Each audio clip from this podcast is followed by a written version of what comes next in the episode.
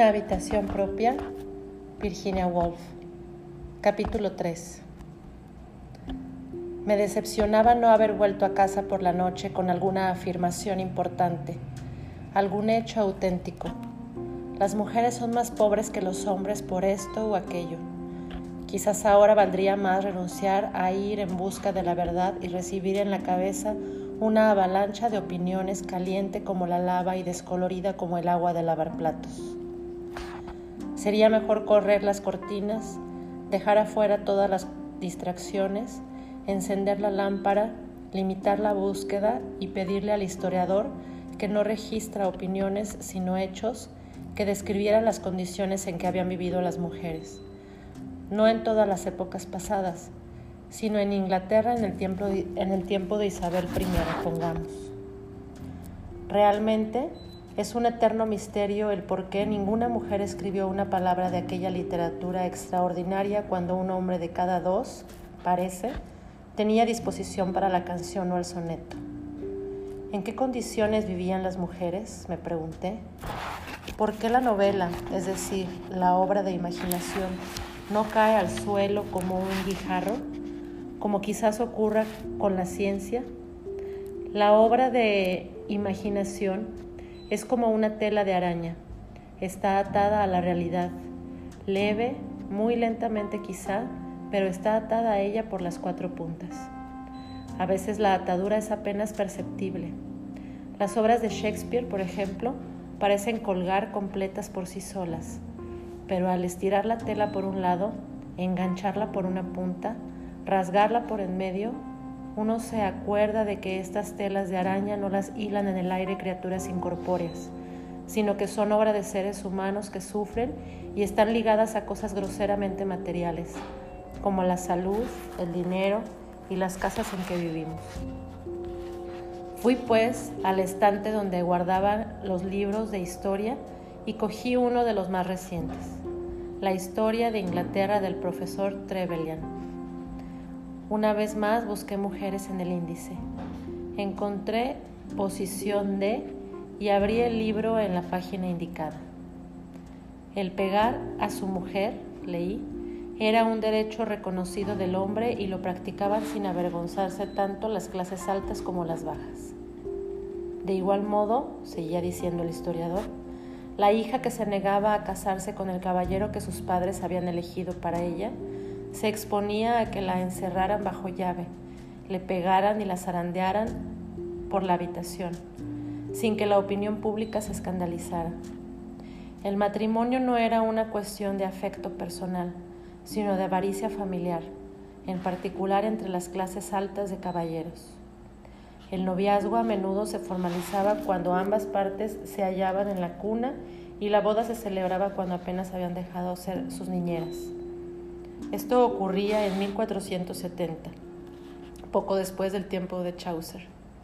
La referencia siguiente es sobre la posición de las mujeres unos 200 años más tarde en la época de los Estuardo. Seguían siendo excepción las mujeres de la clase alta o media que elegían a sus propios maridos. Y cuando el marido había sido asignado, era el amo y señor, cuando menos dentro de lo que permitía la ley y la costumbre. A pesar de ello, concluye el profesor Trevelyan, ni las mujeres de las obras de Shakespeare, ni las mencionadas en las memorias auténticas del siglo XVII como las Barneys y las Hutchinsons, parecen carecer de personalidad o carácter. Desde luego, si nos paramos a pensarlo, sin duda Cleopatra sabía ir sola. Lady Macbeth se siente uno inclinado a suponer tenía una voluntad propia. Rosalinda, concluye uno, debió de ser una muchacha atractiva. El profesor Trevelyan no dice más que la verdad cuando observa que las mujeres de las obras de Shakespeare no parecen carecer de personalidad ni de carácter. No siendo historiador, quizá podría uno ir un poco más lejos y decir que las mujeres han ardido como faros en las obras de todos los poetas desde el principio de los tiempos. Clitemnestra, Antígona, Cleopatra, Lady Macbeth, Fedra, Gésida, Rosalinda, Desdémona, la duquesa de Malfi entre los dramaturgos, luego entre los prosistas, Milamant, Clarissa, Becky Sharp, Ana Karenina, Emma Bovary, Madame de Germantes. Los hombres acuden en tropel a mi mente y no evocan mujeres que carecían de personalidad o carácter. En realidad, si la mujer no hubiera existido más que en las obras escritas por los hombres, se la imaginaría uno como una persona importantísima, polifacética, heroica y mezquina, espléndida y sórdida, infinitamente hermosa y horrible a más no poder tan grande como el hombre, mas según algunos, pero esta es la mujer de la literatura. En la realidad, como señala el profesor Trevelyan, la encerraban bajo llave, le pegaban y la zarandeaban por la habitación. De todo esto emerge un ser muy extraño, mixto. En el terreno de la imaginación tiene la mayor importancia y en la práctica es totalmente insignificante. Reina en la poesía de punta a punta de libros, en la historia casi no aparece. En la literatura domina la vida de reyes y conquistadores. De hecho, era la esclava de cualquier joven cuyos padres le ponían a la fuerza un anillo en el dedo. Algunas de las palabras más inspiradas, de los pensamientos más profundos, salen en la literatura de sus labios. En la vida real sabía apenas leer, apenas escribir y era propiedad de su marido. Era desde luego un monstruo extraño lo que resultaba de la lectura de los historiadores primero y de los poetas después. Un gusano con alas de águila, el espíritu de la vida y la belleza en una cocina cortando cebo. Pero estos monstruos, por mucho que diviertan a la imaginación, carecen de existencia real. Lo que debe hacerse para que la mujer cobre vida es pensar al mismo tiempo en términos poéticos y prosaicos, sin perder de vista los hechos. La mujer es Mrs. Martin, de 36 años, va vestida de azul, lleva un sombrero negro y zapatos marrones, pero sin perder de vista la literatura tampoco. La mujer es un recipiente donde fluyen y relampaguean perpetuamente toda clase de espíritus y fuerzas. Sin embargo, si se aplica este método a la mujer de la época de Isabel I, una rama de la iluminación falla. Le detiene a uno la escasez de conocimientos. No se sabe nada detallado, nada estrictamente verdadero y sólido sobre ella. La historia escasamente la menciona y de nuevo acudía al profesor Trevelyan para ver por qué entendía él por historia, para ver qué entendía él por historia. Leyendo los títulos de los capítulos vi que entendía lo siguiente. El tribunal del señorío y los métodos de cultivo en campo abierto. Los cistercienses y la cría de corderos. Las cruzadas. La universidad. La Cámara de los Comunes. La Guerra de los Cien Años. Las Guerras de las Rosas los humanistas del Renacimiento, la disolución de los monasterios, la lucha agraria y religiosa, el origen del poder marítimo de Inglaterra, la armada, etcétera, etcétera. De vez en cuando se mencionaba alguna mujer determinada, alguna Elizabeth o alguna Mary, una reina o una gran dama, pero de ningún modo hubiera podido, hubieran podido las mujeres de la clase media, sin más que sin más en su haber de inteligencia y carácter, tomar parte en los grandes movimientos que constituyen, reunidos, la visión que tiene el historiador del pasado. Tampoco lo encontraremos en ninguna colección de anécdotas. Aubrey apenas la menciona. Ella apenas habla de su propia vida y raramente escribe un diario. No existen más que un puñado de sus cartas. No dejó obras de teatro ni poemas que nos permitan juzgarla.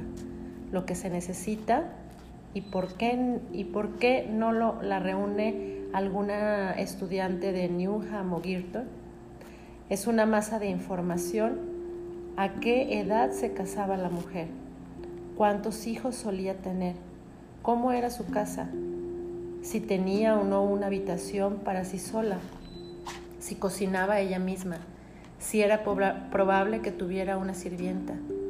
Todos estos hechos deben de encontrarse en alguna parte, me imagino, en los registros de las parroquias y en los libros de cuentas.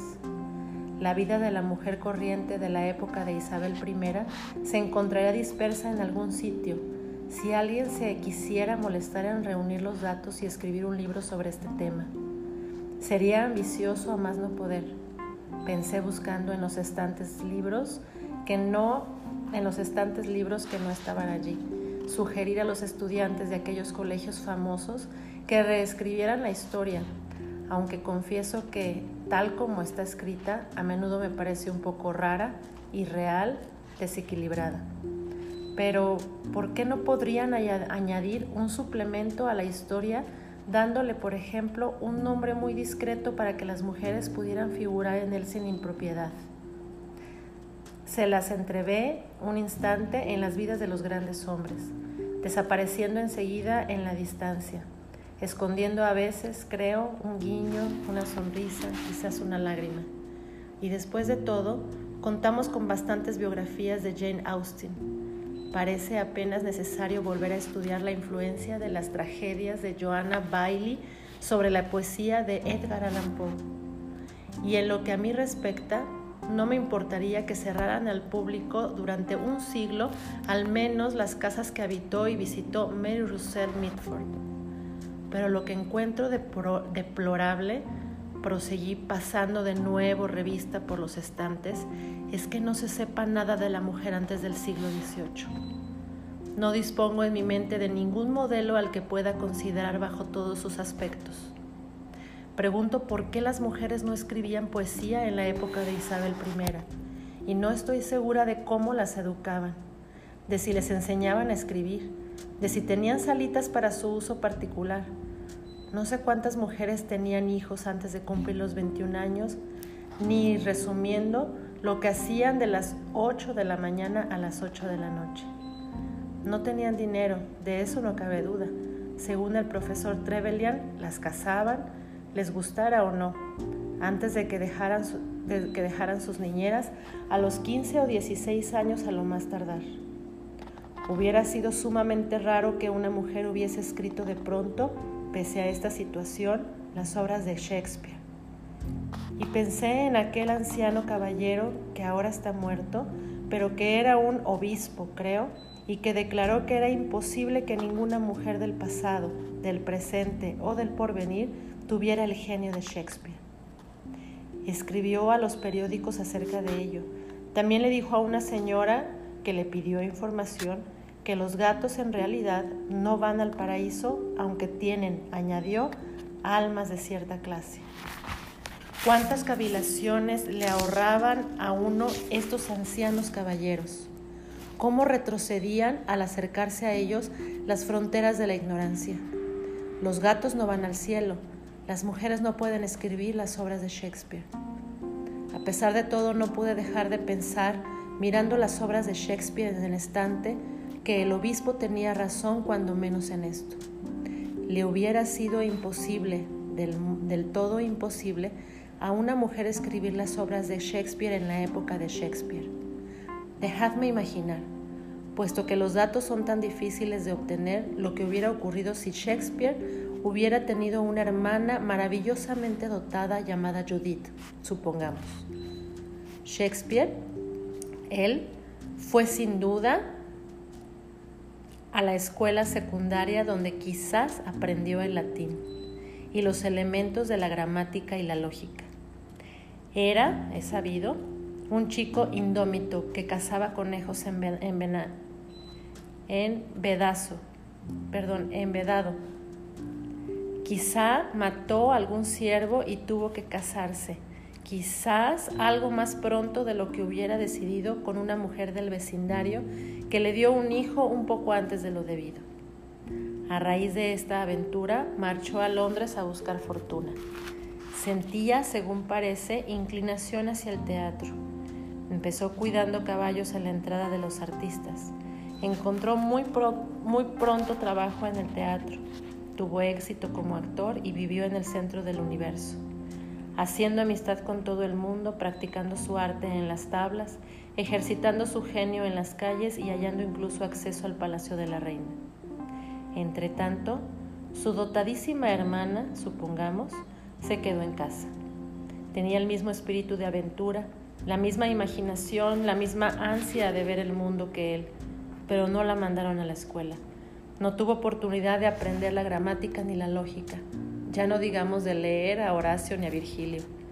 De vez en cuando cogía un libro, uno de su hermano quizás, y leía unas cuantas páginas. Pero entonces entraban sus padres y le decían que se surciera las medias o vigilara el guisado y no perdiera el tiempo con libros y papeles. Sin duda hablaban con firmeza, pero también con bondad, pues era gente acomodada que conocía las condiciones de vida de las mujeres y, querría a su hija, y querían a su hija. Seguro que Judith era en realidad la niña de los ojos de su padre.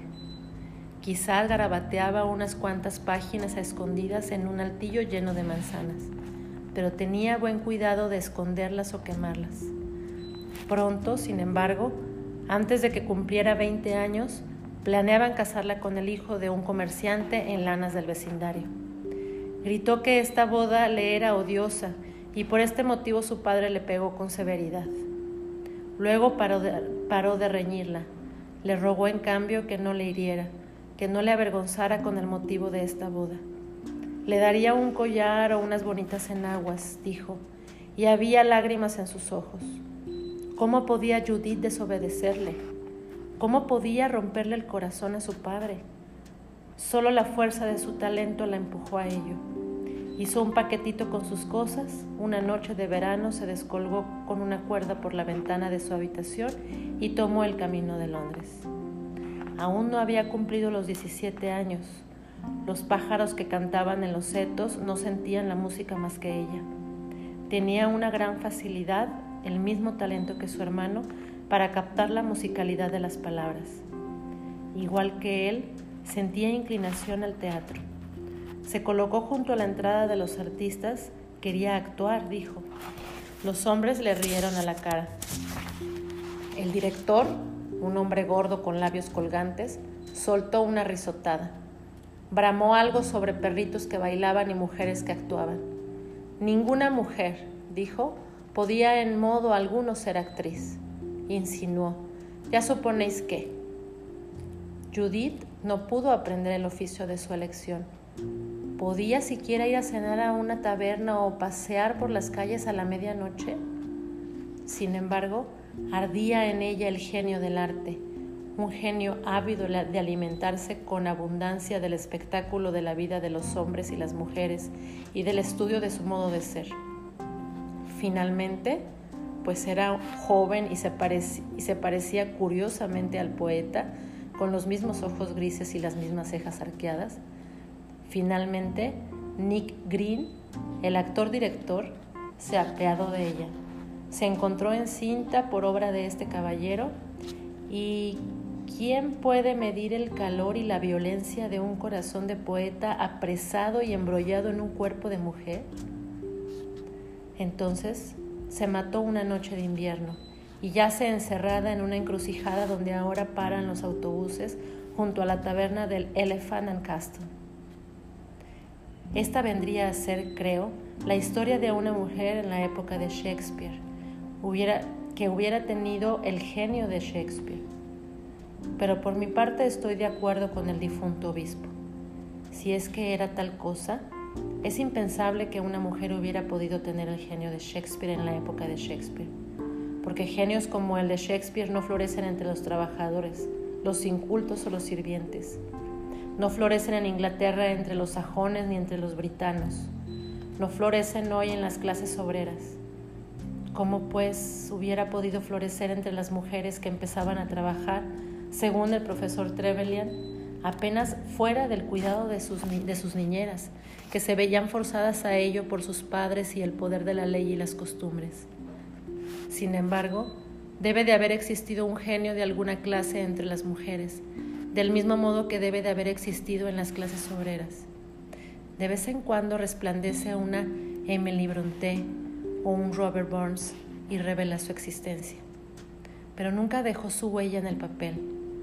Sin embargo, cuando leemos algo sobre una bruja zambullida en agua, una mujer poseída de los demonios, una sabia mujer que vendía hierbas o incluso un hombre muy notable que tenía una madre, nos hallamos, creo, sobre la pista de una novela malograda, una poetisa reprimida, alguna Jane Austen muda y desconocida, alguna Emily Bronte que se machacó los sesos en los páramos o anduvo haciendo muecas por las carreteras, enloquecida por la tortura en que su don la hacía vivir. Me aventuraría a decir que Anon, que escribió tantos poemas sin firmarlos, era a menudo una mujer. Según sugiere, creo, Edward Fitzgerald, fue una mujer quien compuso las baladas y las canciones folclóricas, canturreándolas a sus niños, entreteniéndose mientras hilaba y durante las largas noches de invierno.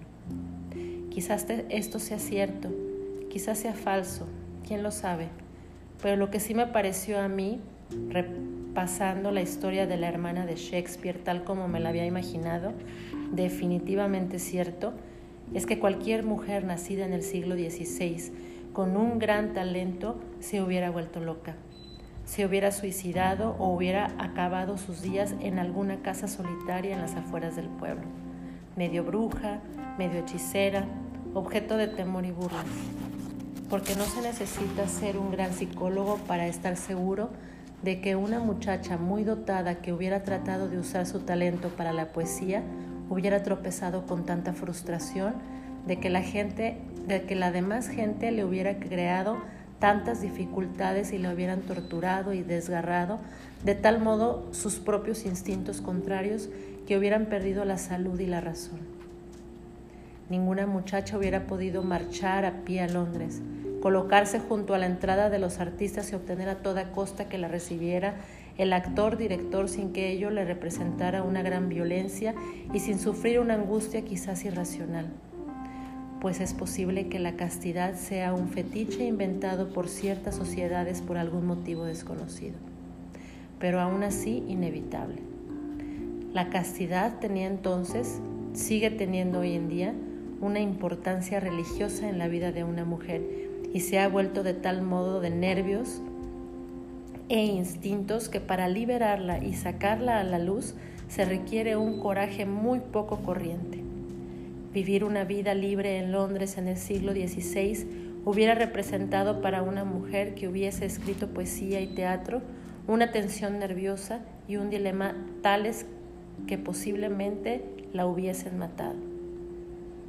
De haber sobrevivido, cuánto hubiese escrito hubiese sido retorcido y deformado, al proceder de una imaginación tensa y mórbida, y sin duda alguna Pensé mirando los estantes en que no había ninguna obra de teatro escrita por una mujer, no hubiera firmado sus obras. Este refugio lo hubiera indudablemente buscado. Un residuo del sentido de castidad es lo que dictó la anonimidad a las mujeres hasta fecha muy tardía del siglo XIX. Currer Bell, George Eliot, George Sand, víctimas todas ellas de una lucha interior como revelan sus escritos, trataron sin éxito de velar su identidad tras un hombre masculino. Así honraron la convención que el otro sexo, no había implantado, pero sí liberalmente animado. La mayor gloria de una mujer es que no hablen de ella, dijo Pericles, un hombre, él del que se habló mucho de que la publicidad de las mujeres es detestable. La anonimidad corre por sus venas. El deseo de ir veladas todavía las posee. Ni siquiera ahora les preocupa, las preocupa tanto como a los hombres la salud de su fama y hablando en general pueden pasar cerca de una lápida funeraria o una señal de carretera sin sentir el deseo irresistible de grabar en ellos su nombre como Alf, Bert o Chas. Se ven forzados a hacer en obediencia a su instinto, que les murmura cuando ve pasar a una bella mujer o a un simple perro. Y naturalmente puede no ser un perro, pensé acordándome de Parliament Square y otras avenidas, puede ser un trozo de tierra o un hombre con pelo negro y rizado. Una de las grandes ventajas del ser mujer es el poder cruzarse en la calle hasta con una hermosa negra sin desear hacer que de ella una inglesa. Esta mujer, pues, nacida en el siglo XVI, con talento para la poesía, era una mujer desgraciada, una mujer en lucha contra sí misma. Todas las circunstancias de su vida, todos sus propios instintos eran contrarios al estado mental que se necesita para librar lo que se tiene en el cerebro. Pero, ¿cuál es el estado mental más propicio al acto de creación? Me pregunté. ¿Puede uno formarse una idea del estado mental que favorece y hace posible esta extraña actividad? Aquí abrí el volumen que contenía las tragedias de Shakespeare. ¿Cuál era el estado mental de Shakespeare cuando escribió, por ejemplo, El rey Lear o Antonio y Cleopatra? Sin duda era el estado mental más favorable a la poesía en que jamás nadie se haya hallado. Pero el propio Shakespeare nunca dijo nada de su estado mental. Solo sabemos por una feliz casualidad que jamás tachaba en un verso. De hecho, el artista nunca dijo nada de su propio estado mental hasta el siglo XVIII. Rousseau quizá fue el primero. En todo caso, allá por el siglo XIX, la costumbre del autoanálisis se había generalizado de tal modo que los hombres de letras solían describir sus estados mentales en confesiones y autobiografías. También se escribían sus vidas y después de su muerte se publicaban sus cartas. Por tanto, por tanto, aunque no sepamos por qué experiencias pasó Shakespeare al escribir el Rey Lear, sí sabemos por cuáles pasó Carlyle al escribir La Revolución Francesa o Flaubert al escribir Madame Bovary. Y qué tormento sufrió Keats tratando de escribir poesía pese a la cercanía de la muerte y la indiferencia del mundo. Y así se da uno cuenta, gracias a esta abundantísima literatura moderna de confesión y autoanálisis, que escribir una obra genial es casi una proeza de una prodigiosa dificultad. Todo está en contra de la probabilidad de que salga entera e intacta en la mente, de la mente del escritor. Las circunstancias materiales suelen estar en contra. Los perros ladran, la gente interrumpe, hay que ganar dinero, la salud falla. La notoria indiferencia del mundo acentúa además estas dificultades y las hace más pesadas aún de soportar. El mundo no le pide a la gente que escriba poemas, novelas, ni libros de historia. No los necesita. No le importa nada que Flaubert encuentre o no la palabra exacta, ni que Carlyle verifique escrupulosamente tal o cual hecho. Naturalmente, no pagará por lo que no quiere. Así el escritor, Keats, Flaubert, Carlyle, sufre, sobre todo durante los años creadores de la juventud, toda clase de perturbaciones y desalientos. Una maldición, un grito de agonía sube de estos libros de análisis y confesión. Grandes poetas muertos en sus, en sus tormentos. Esta es la carga que lleva su canción. Si algo sale a la luz a pesar de todo, es un milagro y es probable que ni un solo libro nazca entero y sin deformidades tal como fue concebido. Pero para la mujer, pensé mirando los estantes vacíos, estas dificultades eran infinitamente más terribles.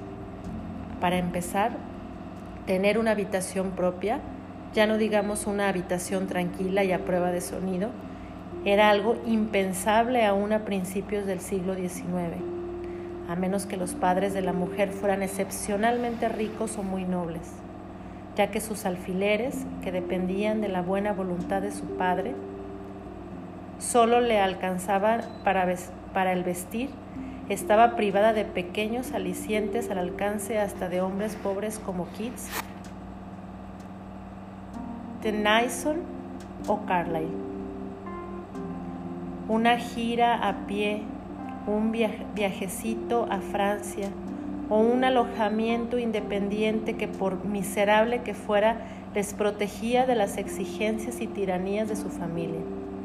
Estas dificultades materiales eran enormes, peores aún eran las inmateriales. La indiferencia del mundo que Keats, Flaubert y otros han encontrado tan difícil de soportar, en el caso de la mujer no era indiferencia sino hostilidad. El mundo no le decía a ella como les decía a ellos. El mundo no le decía a ella como les decía a ellos. Escribe si quieres. A mí no me importa nada. El mundo le decía con una risotada. ¿Escribir? ¿Para qué quieres tú escribir? En este asunto, las estudiantes de psicología de Newham y Girton podrían sernos de alguna ayuda, pensé mirando de nuevo los estantes vacíos porque sin duda va siendo hora de que alguien mida el efecto del desaliento sobre la mente del artista, del mismo modo que he visto una compañía de productos lácteos medir el efecto de la leche corriente y de la leche de grado A sobre el cuerpo de la rata. Pusieron dos ratas juntas en una jaula y de las dos, una era furtiva, tímida y pequeña, y la otra lustrosa, resuelta y grande. Ahora bien, ¿qué les damos de comer a las mujeres artistas? Pregunté, acordándome, me imagino, de aquella cena a base de ciruelas pasas y flan. Para contestar esta pregunta, me bastó abrir el periódico de la noche y leer que Lord Birkenhead opina que. Pero, bien mirando, no me voy a molestar en copiar lo que opina Lord Birkenhead de lo que escriben las mujeres. Lo que dice el de Anne Inge lo voy a dejar de lado.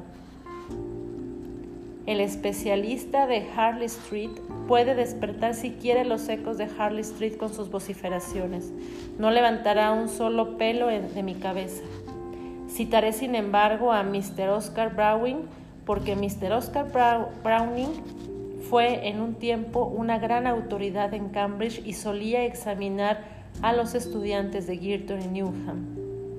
Mr. Oscar Browning dijo, según parece, que la impresión que le quedaba en la mente tras corregir cualquier clase de exámenes era que, dejando de lado las notas que pudieran poner, la mujer, la mujer más dotada era intelectualmente inferior al hombre menos dotado. Tras decir esto, Mr. Browning volvió a sus habitaciones y lo que sigue es lo que hace tomarle cariño y le convierte en una personalidad humana de cierta categoría y majestad. Volvió, digo, a sus habitaciones y encontró a un mozo de establo acostado en un sofá. Un puro esqueleto. Sus mejillas eran cavernosas y de color enfermizo, sus dientes negros y no parecía poder valerse de sus miembros. Es Arturo, dijo Mr. Browning, un chico realmente encantador y muy inteligente. Siempre me parece que estos dos cuadros se Y por suerte, en esta época de biografías, los dos cuadros a menudo se completan y efectivamente podemos interpretar las opiniones de los grandes hombres basándonos no solo en lo que dicen, sino en lo que hacen. Pero si bien esto es posible ahora, Semejantes opiniones salidas de los labios de gente importante 50 años atrás debieron de sonar terribles.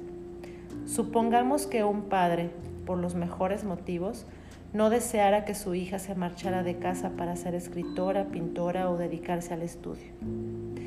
Ve lo que dice Mr. Oscar Browning, hubiera dicho. Y Mr. Oscar Browning no era el único. Había la Saturday Review también había Mr. Greg, la esencia de la mujer. Dice Mr. Greg con énfasis, es que el hombre la mantiene y ella le sirve. Eran legión los hombres que opinaban que intelectualmente no, podían podía esperarse nada de las mujeres. Y aunque su padre no le leyera en voz alta estas opiniones, cualquier chica podía leerlas por su propia cuenta y esta lectura, aún en el siglo XIX, debió de mermar su vitalidad y tener un profundo efecto sobre su trabajo. Siempre estaría oyendo esta afirmación. No puedes hacer esto, eres incapaz de lo otro, contra la que tenía que protestar, que debía refutar.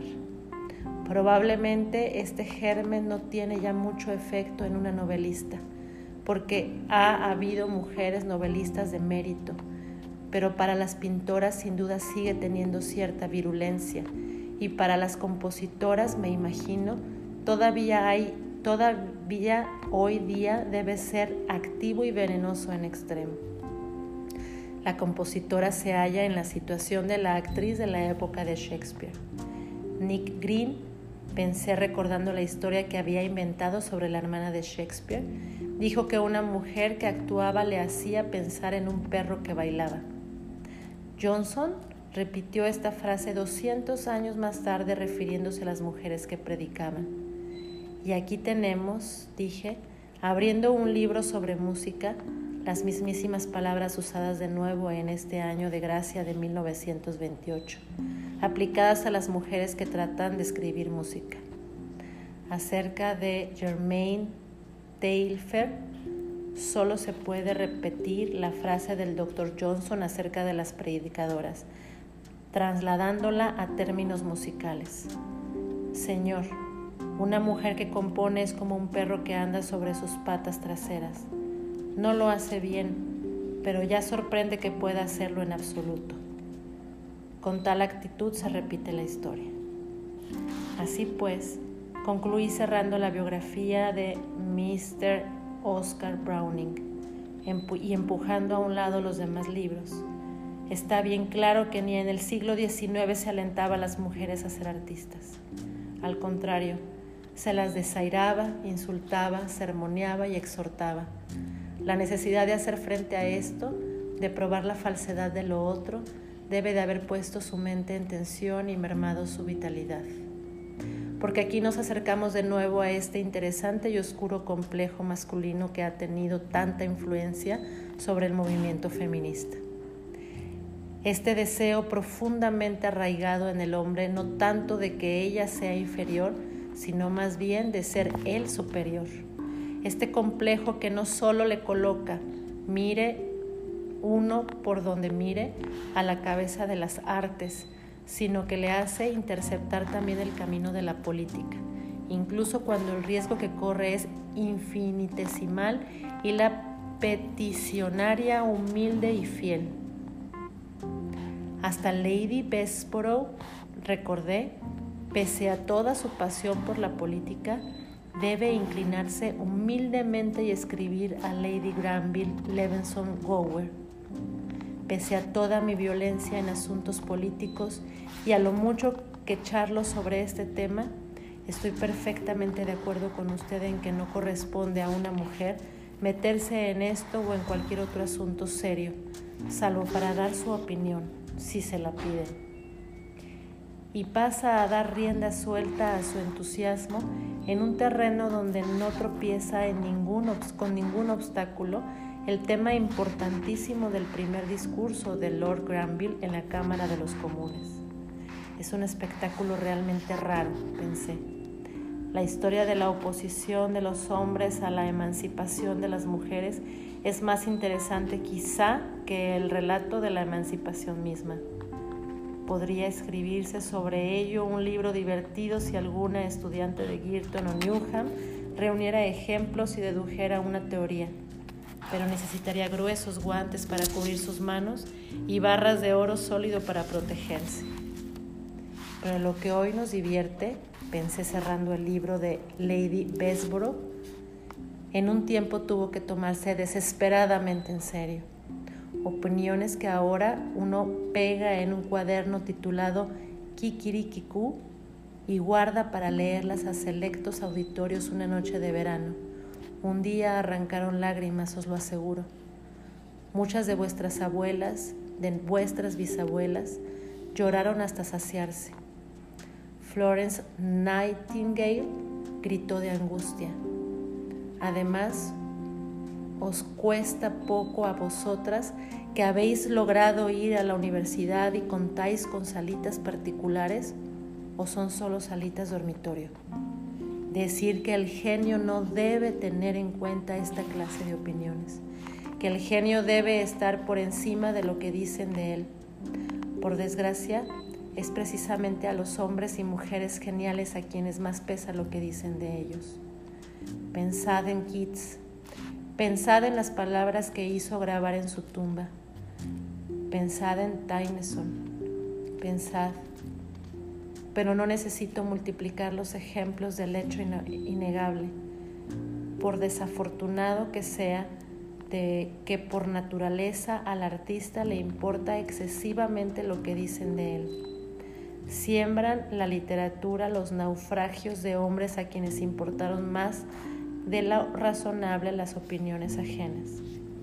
Y esta susceptibilidad del artista es doblemente desafortunada, pensé, volviendo a mi encuesta original sobre el estado mental más propicio al trabajo creador, porque la mente del artista para lograr realizar el esfuerzo prodigioso de liberar entera e intacta la obra que se halla en ella, debe ser incandescente, como la mente de Shakespeare, pensé, mirando el libro que estaba abierto en Antonio y Cleopatra.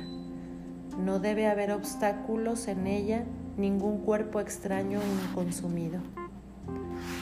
Porque aunque digamos que no sabemos nada del estado mental de Shakespeare, al decir esto ya decimos algo del estado mental de Shakespeare. Si sabemos tan poco de Shakespeare, comparado con Donne, Ben Jonson o Milton, es porque nos esconde sus rencores, sus hostilidades y sus antipatías. No nos detiene ninguna revelación que nos recuerde al escritor. Todo deseo de protestar, predicar, pregonar un insulto, sentar una cuenta, hacer al mundo testigo de una dificultad o una queja, todo esto ha ardido en su mente y se ha consumido. Su poesía mana, pues, de él libremente sin obstáculos. Si algún ser humano ha logrado dar expresión completa a su obra, ha sido Shakespeare. Si ha habido jamás alguna mente incandescente que no conociera los obstáculos, pensé, mirando de nuevo los estantes, ha sido la mente de Shakespeare.